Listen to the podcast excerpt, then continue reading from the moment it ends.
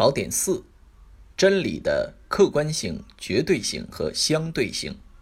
一、真理的客观性。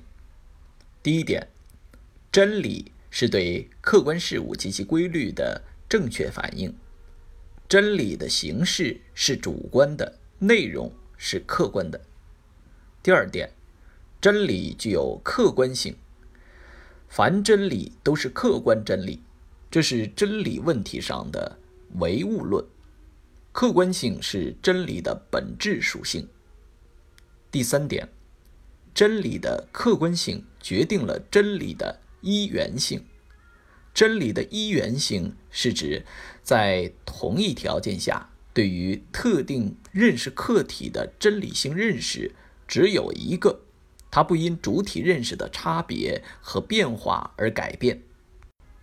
拓展与点拨：一，既不能因为真理的客观性。而把真理等同于客观实在，也不能因为真理具有主观形式，而把真理误认为主观产物。二、干扰项举例，即错误的说法。真理是观念与主体感觉相符合，真理存在于观念之中，真理是思维。与它的鲜艳形式相一致。真理是某种超验的、永恒的理念。真理是绝对理念的自我显现。真理是思想形式，是社会的组织起来的经验。凡是多数人承认的，就是真理。有用即真理。以上说法均是错误说法。二、真理的绝对性和相对性及其辩证关系。第一点，真理是个发展过程，既是绝对的，又是相对的，这是真理问题上的辩证法。第二点，真理的绝对性是指真理主客观统一的确定性和发展的无限性，它包含两层含义。一是任何真理都标志着主观与客观之间的符合，都同谬误有原则的界限，这是绝对的、无条件的。二是人类认识按其本性来说，能够正确认识无限发展着的物质世界，认识每前进一步都是对无限发展着的物质世界的接近，这也是绝对的、无条件的。在这个意义上，承认了世界的可知性，也就是承认了真理的绝对性。第三点，真理的相对性是指人们在一定条件下对客观事物及其本质和发展规律的正确认识总是有限度的、不完善的。它包含两层含义：一是从客观世界的整体来看。任何真理都只是对客观世界的某一阶段、某一部分的正确认识有待扩展。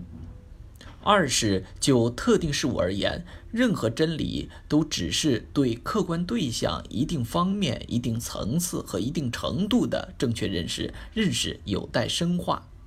也就是说，任何真理都只能是主观对客观事物近似正确及相对正确的反应。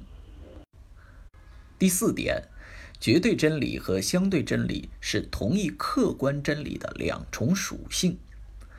任何客观真理都是绝对真理和相对真理的统一。第五点，真理的绝对性和相对性是辩证统一的。第一，二者相互依存；第二，二者相互包含。一是真理的绝对性寓于真理的相对性之中；二是真理的相对性必然包含并表现着真理的绝对性。任何真理性的认识都是由相对真理向绝对真理转化过程中的一个环节，这是真理发展的规律。第六点，真理的绝对性与相对性根源于人。认识世界的能力的无限性与有限性、绝对性与相对性的矛盾。三、真理与谬误。第一点，所谓谬误，是同客观事物及其发展规律相违背的认识，是对客观事物及其发展规律的歪曲反应。第二点，真理与谬误的对立统一。第一。真理与谬误相互对立，在确定的对象和范围内，真理与谬误的对立是绝对的。第二，真理与谬误的对立又是相对的，在一定条件下，真理和谬误可以相互转化。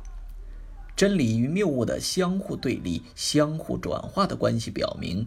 真理总是同谬误相比较而存在，相斗争而发展的，这是真理发展的规律。拓展与点拨，已经确定的真理是不能被推翻的。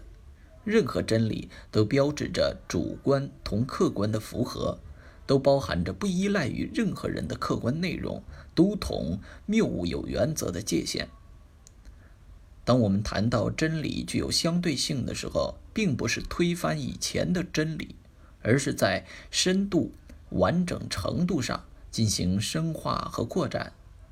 真理是具体的，任何真理都是在一定范围内、一定条件下才能够成立。抛开条件谈认识是否具有真理性是没有意义的。